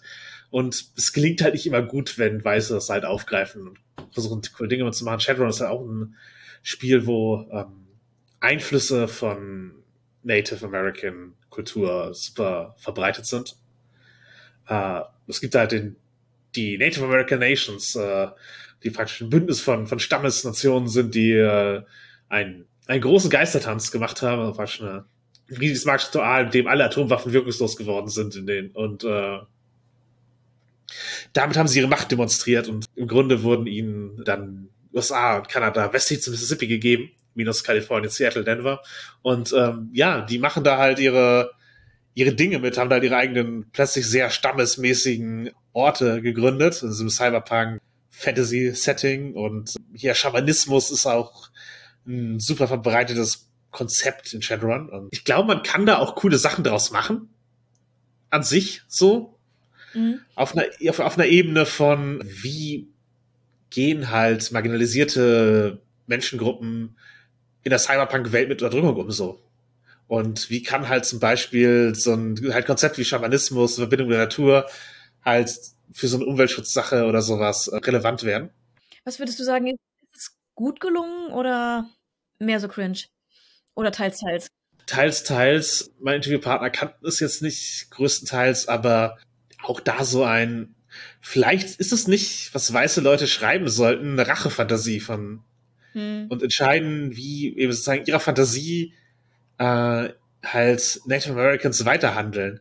Und vielleicht ist Landnahme und einen halt Staatengründen und Nationalstaatlichkeit gar nicht. Es ist vielleicht mehr so ein europäischer Gedanke, kolonialistischer Gedanke, der damit reingeht. Das ist halt kritisierenswert, ne? eben, dann ist halt immer, also die Frage ist halt bei Ihnen immer gewesen, so wie ist die Umsetzung gelungen? Es ist halt nicht, ist es halt nicht universell schlecht, diese halt sich so Gedanken zu machen ja. und äh, diesen Platz einzuräumen. Aber es ist halt auch nicht automatisch gut, nur weil man denen eine machtvolle Position zuschreibt. Ja. Weil letztlich ist es halt eine Rachefantasie so. Hm. Was würde man tun? Ich denke, dass es den Leuten das Unrecht getan wurde. So, die sollten sich ihre Rachefantasie ausdenken und nicht die, ich sag mal, die Kolonisten ihre Angst niederschreiben. Dasselbe, nur schlimmer, Deadlands. und da gibt es einen großen Geistertanz, der bringt Magie zurück und der amerikanische Bürgerkrieg verlängert sich ewig. Und äh, ja, indigene Bevölkerung ist Machtfaktor, aber letztlich hat sich, ist es halt einfach ein, wir haben mehr amerikanischen Bürgerkrieg und ich habe auch gar keine Lust, mich mit dem Setting näher zu beschäftigen mit dieser Prämisse. Ist, ja, ja. Mhm. Äh, es kommt mir eher respektlos vor als eine Umsetzung. Also es ist das ganze Setting ist, ist ja, es, es gibt eine neue Auflage, die ich nicht gelesen habe, weil ich nach der ersten kein Interesse mehr hatte. Ja, mhm, okay. Ja. Gut. Genau. Äh, beschäftigen uns lieber mit, mit was gibt es so aktuell an Medien, denn da hat sich ja auch einiges getan in den letzten Jahren. Genau, es gab einige coole Medien mit indigenen Darstellenden oder auch sonst mit daran Beteiligten. Ja. ja, ich habe jetzt keine Romane mitgebracht, weil ich halt eben, ich habe hierfür eher Non-Fiction gelesen und dann äh, äh, eher Filme geguckt. Also wer uns Fiction empfehlen möchte in dem Bereich, äh, gerne. Oder, oder wer mir Fiction empfehlen möchte in dem Bereich, gerne.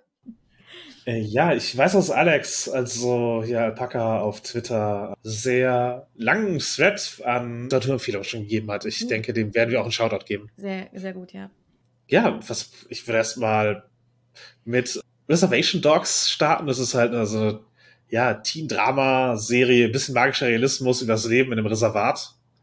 Also keine ganz klassische Fantastik, aber äh, diese Serie ist halt von Taika Waititi produziert mit eben Native Cast, Native Autoren und so. Mhm. Und sein Ruhm ermöglicht halt solche Projekte mit marginalisierten Menschen zu produzieren. Also er hatte halt mit Our Flag Means Death schon eine schwule Piratenserie. Und ähm, ich glaube, dass seine Perspektive als eine marginalisierte Person da auch reinspielt, warum er Interesse an sowas hat. Also mhm. er selber bezeichnet sich als polynesischer Jude, also er hatte halt Maori-Vorfahren, die Natives von Neuseeland. Mhm. Und genau, halt jüdische. Und das ist beides halt Faktoren, die sein Werk auch geprägt haben und sein Verständnis so. Ja, und er macht jetzt coole Projekte. Und fördert eben auch andere Leute, andere marginalisierte Menschen, die coole Projekte machen wollen. Ja, sehr, sehr cool. Ansonsten, viel wurde geredet über Prey. Mhm. Also, ein native besetztes Predator-Prequel zu einem Film, der über halt, ja, so militärischen Expansionismus der 80er Jahre ging. Also das, der, der, das, der erste Predator-Film ist ja halt einer, der eben zeigt, wie machtlos Kriegswaffen denn noch sind und wie es sich anfühlt, von einem überlegenen Gegner äh, gejagt zu werden, in, wenn man selber die Erwartung hat, so an der Spitze der Nahrungskette zu stehen. Ja, ja. Und ich meine, es ist ein interessanter Turn. Äh, es spielt im 18. Jahrhundert und nochmal ein ganz anderes Setting. Genau, und ich finde es aber auch gut, dass da einfach ein Actionkino draus gemacht wurde. Ja. Das ist halt jetzt nicht. Also es ist jetzt kein so ganz, ganz klassischer Message-Film. Die Kolonisten sind halt unsympathisch, da kommen halt auch, äh, auch Jäger drin vor, mhm. die mit Fangeisen unterwegs sind, so unsympathische Leute. Es ist halt ein Film, der eben letztlich diese Perspektive nochmal anders aufgreift. Es ist ein Film, der eben in Natives besetzt ist. Es gibt eine Sprachversion in Comanche. Also, wenn man eben den Film mit Untertiteln in einer anderen Sprache sehen will, dann ist das möglich. Und das finde ich halt auch einfach eine, eine interessante Möglichkeit. So. Ja, ja, auf jeden Fall. Äh, ich mache das zum Beispiel sehr, sehr gerne, dass ich Filme in, Originalsprache mit, mit Untertiteln schaue. Ja, genau. Der wurde halt in Englisch, einmal in Englisch und einmal in Comanche ähm, praktisch gedreht. Ja. Ansonsten, was gibt's noch Schönes? Äh, Blood Quantum, das ist ein Zombie-Film. Spielt in einem Reservat in den 80ern und die indigene Bevölkerung ist immun gegen das Virus. Also Kanada, First Nation mäßig. Mhm. Ja, auch ein interessanter Ansatz einfach so. Fantast halt Fantastik-Horror aus einer Native-Perspektive. Auch kanadisch. Night Raiders ist ein dystopischer Sci-Fi-Film, in dem werden Kinder in Umerziehungslager entführt und es geht halt darum, wie eben Eltern sie befreien wollen. Also ein bisschen mehr ein historischer Hintergrund, aber auf Fantastik gemacht? Ja, es ist halt wie viele Dystopien. Es greift was Negatives auf in Ereignissen der Geschichte. Also in mhm. Kanada war das halt ein ganz großes Ding. Ja, Kinder in praktisch Schulen, also Umerziehungslager zu ziehen und da äh, zu brechen und ihnen ihre Kultur äh, auszutreiben, sozusagen halt mit gezwungenen, abgeschnittenen Haaren und äh, Strafen, wann immer sie ihrer Muttersprache sprechen und so Unterdrückungsding. Mhm. Liegen halt Friedhöfe unter diesen Schulen rum, die werden jetzt gerade erstmal angeguckt werden, obwohl alle schon wussten, dass da Unmengen Kinder verschwunden sind, die halt auf äh, First Nation Leute gehört haben. Und dieser Film erlaubt eben die Fantasie, die Leute zu retten. Mhm. Und dieses System zu verändern. Und äh, das ist halt eine Funktion, die halt so dystopische Sci-Fi-Filme auch haben können, dass man eben auch eine Lösung vorschlägt oder zumindest sich vorstellt, man hätte es lösen können. So, es ist, äh, dass man selbstwirksam hätte sein können. So. Ja. Und das ist halt eben aus eigener Perspektive und deswegen erstmal für mich interessanter als Shadowrun, wenn es um Darstellung von Native-Dingen geht, so viel Sympathie nicht auf Shadowrun auf einer ganz grundsätzlichen Ebene habe. Ja, ja, ja. Ansonsten ein bisschen monsterhartig, kann ich Trickster empfehlen. Äh, Teenager, der Drogen verkauft, findet daraus sein magisches Erbe hat. Und das ist halt eine. Ist schon mal ein gutes Grundkonzept. Genau. Nur halt eben First Nation Kanada Erzählung wieder mit mhm. dem, ja, einem auch entsprechend gecasteten Hauptdarsteller und Figuren und so etwas. Genau, es gibt natürlich auch Computerspiele. Da wäre Never Alone zu nennen. Da geht's halt um indigene Bevölkerung in Alaska.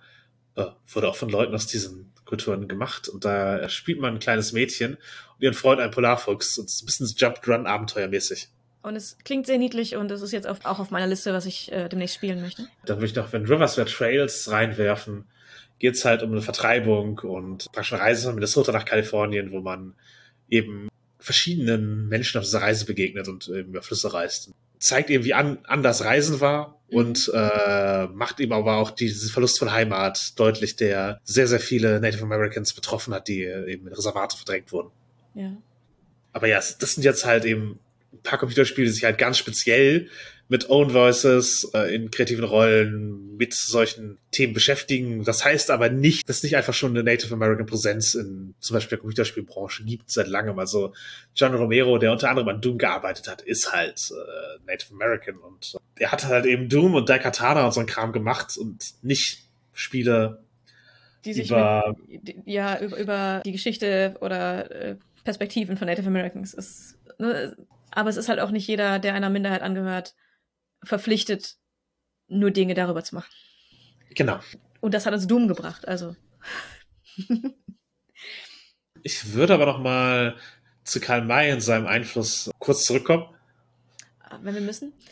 Ja, wir haben, wir haben jetzt halt viel über Native Americans gesprochen, aber auch gerade weil es für DSA extrem re relevant ist, sollten wir nicht außer Acht lassen, dass seine orientalistischen Bücher auch einen Einfluss auf die Welt hatten. So. Mm, Also jetzt nicht nur weniger, also in der Gegenwart weniger rezipiert, es gibt keine so erfolgreichen Filmadaptionen, zumindest im selben Maße.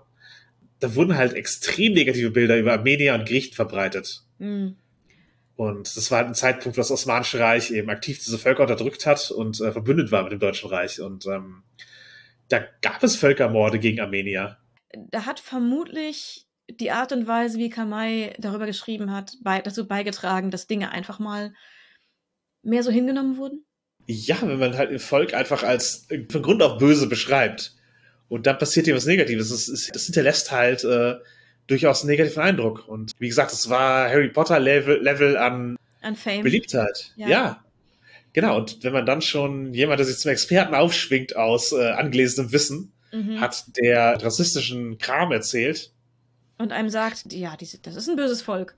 Sowas bleibt, bleibt halt hängen. Und wenn das die einzige Berührung ist, die man da hat, das für wahr hält irgendwie. Da hat man einfach weniger Mitgefühl mit den Menschen, die da gerade real von, ja, von solchen Dingen wie Völkermord betroffen sind. Es rechtfertigt irgendwie ein Genozid im Sinne von, ja, das ist, ist halt notwendig, das ist Notwehr. So, das, also bis, und bis zu dem Level geht halt auch der Kram, den Karl May da geschrieben hat. Das ist Mhm. halt nicht so ein casual, schlecht drüber geredet, es ist halt auch so, ja, das ist, äh, ich kann es verstehen und muss die irgendwie auch besiegen. Ja, das ist halt schon unangenehm und gefährlich, wenn sowas populär ist.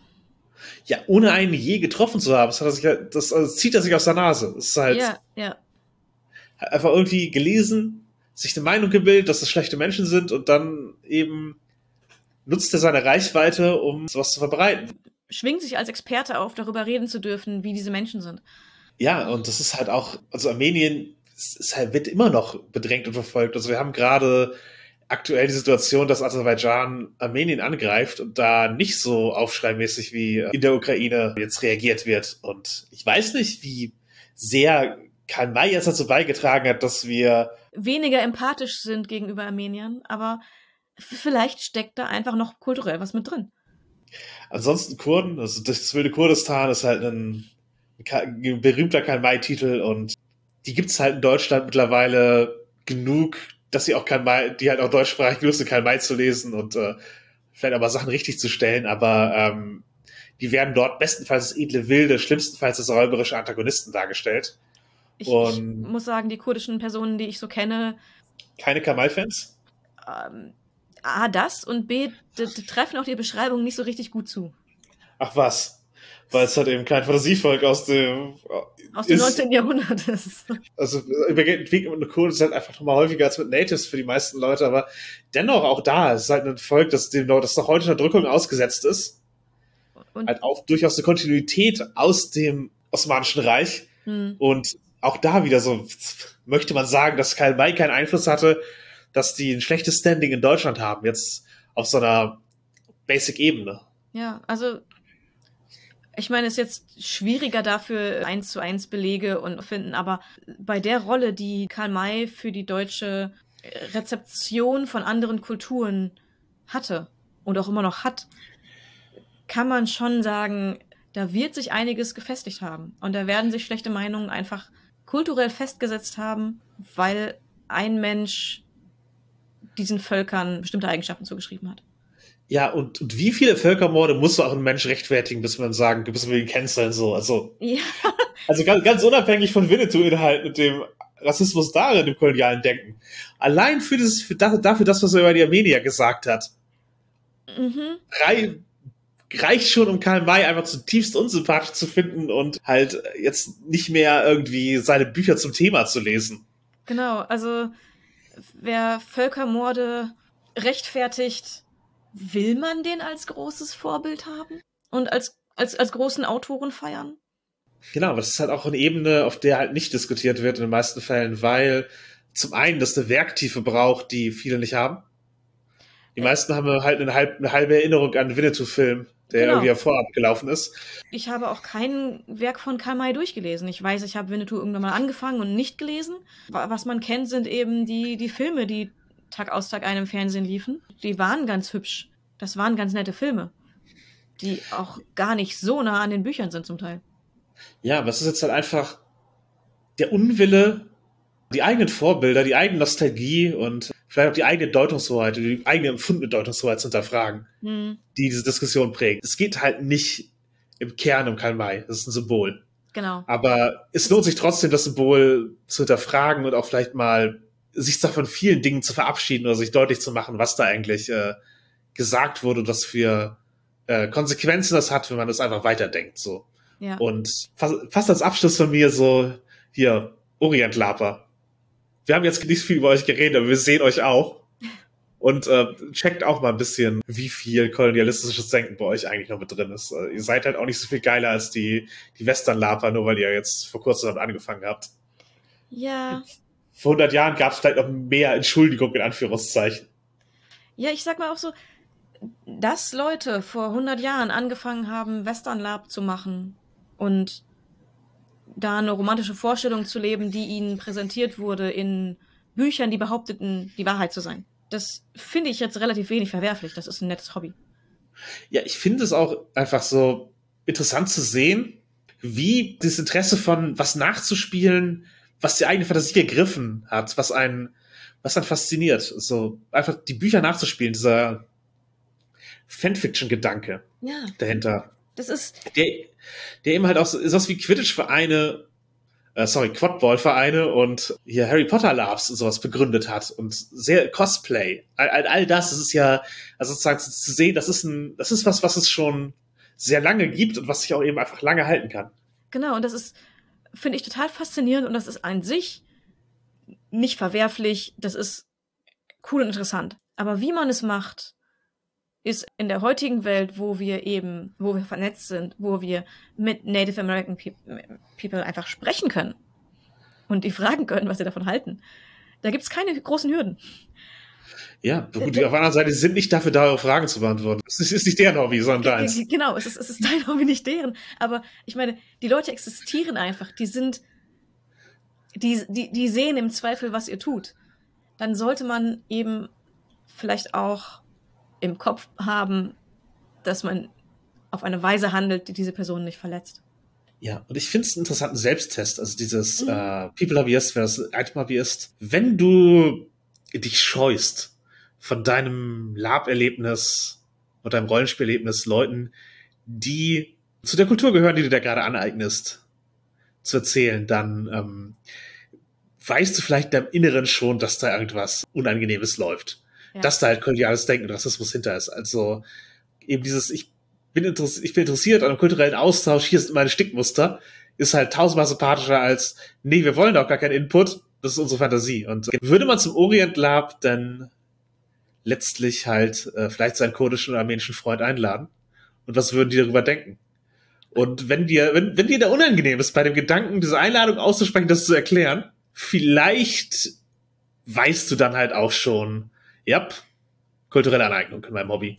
Mhm. Und ich fühle mich auch nicht wirklich sicher darin, dass ich da gerade etwas im Sinne dieser Menschen tue, ja. von denen ich behaupte, sie zu schätzen. Das ist ein unangenehmer Gedanke. Das ist ein blöder Self-Call-out. Aber manchmal muss man sich da vielleicht Gedanken drüber machen, denn es ist nicht mehr wie vor 100 Jahren. Es war auch da schon eine Aneignung, aber nichtsdestotrotz ist es. Wir, wir wissen jetzt, es gibt den Austausch, es gibt die Personen, die darüber, über diese Kulturen etwas zu sagen haben, nämlich diesen Kulturen angehören. Und die sagen etwas dazu und dann sollte man denen vielleicht auch zuhören. Ja, und wenn du halt eben mit deinem Hobby 1913 ins Grenzland zwischen den USA und Mexiko gegangen wärst, und dort mit Apachen, die dort eben einen Guerillakrieg gegen die amerikanische Regierung und Unterdrückung führen und ihre, ihre Reservate verlassen haben, führst und denen dann erzählst so, ach, ihr seid so edle Wilde, ihr seid total meine Vorbilder. Ich, ich glaube, die hätten sich nicht verstanden gefühlt und sie hätten sich auch nicht gefühlt, als wäre es eine Hilfe. Sie hätten sich auch nicht wertgeschätzt gefühlt. Nee, richtig, weil auch 1913 war das ein aktiv laufender Genozid. Ja. Und ein Kampf. Und ja, letztlich ist das halt keiner, bei dem irgendwer hilfreich war von Weißen. Genau. Aber ich glaube, damit haben wir es auf den Abschluss gebracht. Und ja, ich denke, halt sozusagen den eigenen Rassismus zu konfrontieren, ist immer schmerzhaft. Ja. Das tut weh und das ist nicht angenehm und man fühlt sich auch nicht gut dabei. Das ist aber nicht das Ziel dieser Konfrontation, sondern das, man möchte sich ja ändern. Man möchte halt irgendwie auch eine, das Verständnis von, von anderen Menschen mit in sein Weltbild aufnehmen. Also hoffentlich. Und ja, hoffentlich, genau. Oder wenn nicht, dann ist das halt auch kein sympathischer Zug, finde ich. Und ähm, halt ist es jetzt nicht so, als ob ich, Mutterliebe mochte ich nicht, aber als ob ich DSA nicht mögen würde oder die, die Bücher darauf zu analysieren, auf diese Muster, als ob mir das jetzt super angenehm gewesen wäre, weil ich habe vieles von den Sachen halt auch gerne gelesen und gespielt, aber ich verhandle da halt nicht wie eben Leute, die ihren Verein seit den 50er Jahren betreiben, den Namen nicht ändern wollen oder wie Leute, die halt Karl May nicht loslassen können, sondern versuche eben auch meinen Ansatz an das schwarze Auge dahingehend zu verändern, weil ich jetzt eben andere Input bekommen habe und es eben bewusst konfrontiert habe. Ja.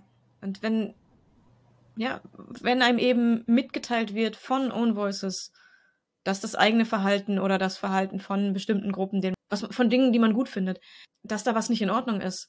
Die, die Reaktion auf das eigene Unwohlsein mit einer Äußerung dessen und, und dem darauf bestehen, dass man es selber aber richtig macht, zu reagieren, das, da sollte man vielleicht, bevor man das äußert, nochmal nachdenken und versuchen, die Perspektive der anderen Seite wirklich einzunehmen und nicht nur zu behaupten, das zu tun. In dem Sinne würde ich sagen, beenden wir den Podcast. Wenn ihr uns konfrontieren wollt, sorry, dann, äh, genau, ihr könnt uns auf sozialen Medien erreichen. nerdsdyhobby.gmail.com Nerdsdyhobby auf FetLife, Twitter und Facebook.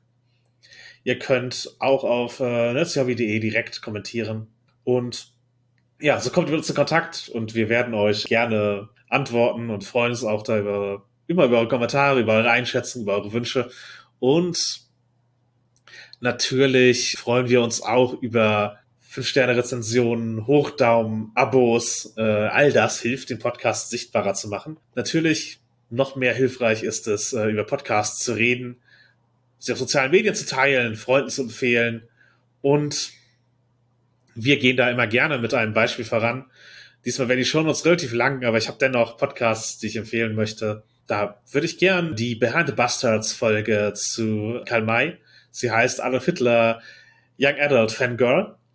Da geht es auch darum, warum Nazis Fans von Karl May waren und eben kriminelle Aspekte seiner Vergangenheit, also ein bisschen mehr True Crime über Karl May.